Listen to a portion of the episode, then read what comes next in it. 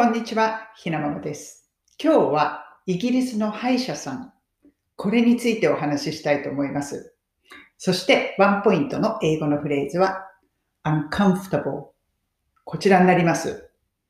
いや、昨日ちょっと歯医者さんに行ってきたんですよね。ちょっと下のこの歯がもう若い頃に虫歯をして、それがね、何年経ってもなんか時々こううずいて結構大変なことになるんです。うん、いつかはもっと大々的に何かしなくてはいけないと思うんですけれども、とにかく歯医者さんに行ってきて、ちょっとね、顔が腫れているんです、今日、実は。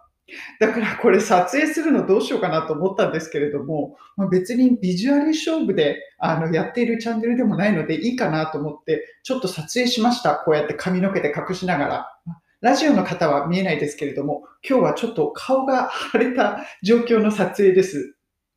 イギリスの歯医者さん、これね、日本とだいぶ違うんですよね。日本は、ま基本的にあの国民健康保険、これであの、まあ、ある程度ほとんどの金額がカバーされて何割負担みたいな感じになってますよね。こっちも、まあ、国民健康保険みたいな National Insurance と呼ばれるものがあるんですけれども、まあ、これは、まあ、あの、国民健康保険もそうですよね。あの、毎月いくらかこう、給料から引かれて、まあ、それに対してお金は支払われていると。で、イギリスも同じようなシステムです。でも、実際に一つ違いがあるとすれば、あの、実際にそのお医者さんとか歯医者さんとか行った時に、そのナショナルインシュランスでカバーされているところであれば、まあ、基本的には無料なんですね。で、無料って聞くと、うわ、すごいって思う、思いますよね。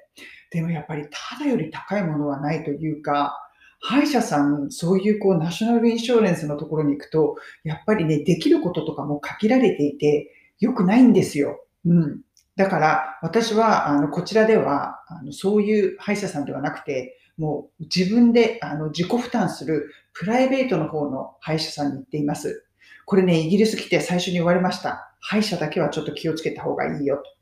ということで、まあ、イギリスは、だからその国民健康保険のような、まあ、ナショナルインシュレンスでカバーされる、ただの歯医者さんか、それか全額負担になってしまう、まあ、いわゆるプライベートの歯医者さん。どっちかしかないというね、ちょっとこう、あの、この中間がないっていうのが日本みたいに、うん、このどっちかしかないっていうのがね、ちょっとネックなんですね。でも、やっぱりプライベートの方に行くと、かなり腕のいい、あの、いい歯医者さんが揃っているというのは事実です。うん。あの、こう、話とかもすごく丁寧にいろいろ聞いてくれて、すごくこう、感じのいい歯医者さんが多いですし、腕も確かですし、うん。一回こっちでこう治療した歯を日本でその後なんかこう歯のクリーニングとかなんかに行っていた時に、やっぱりその歯医者さんが言ってました。いやこの歯の治療どこでやったの？ってすごく丁寧によくできてるね、みたいなことを言われたので、やはりプライベートに行くとかなり腕はいいんだと思います。でも、全額負担なので、結構大変なことになってしまうと。それを考えると、その中間、あの、一応国民健康保険というものがあって、毎月いくらか払って、で、実際に歯医者さんとかお医者さんに行った時は、何割負担っていうのが一番いいんじゃないかなと思う今日この頃です。今日のワンポイント英会話レッスンのフレーズは、uncomfortable。こちらになります。これ、uncomfortable っていうのは、心地悪いとか気持ち悪いとかそういう意味合いの言葉です。まあ、その逆で comfortable、まあ、心地がいいという言葉があるんですけれども、それに un をつけて uncomfortable。これ、あの、昨日思ったんですよね。その歯の治療が終わって、あの、結構大変な治療だったので、次の日、こう、腫れたりとか痛くなったりするよって言われてたんですけれども、確かに腫れました。でもね、今日そんなにもう痛みはないんですよね。だから、pain、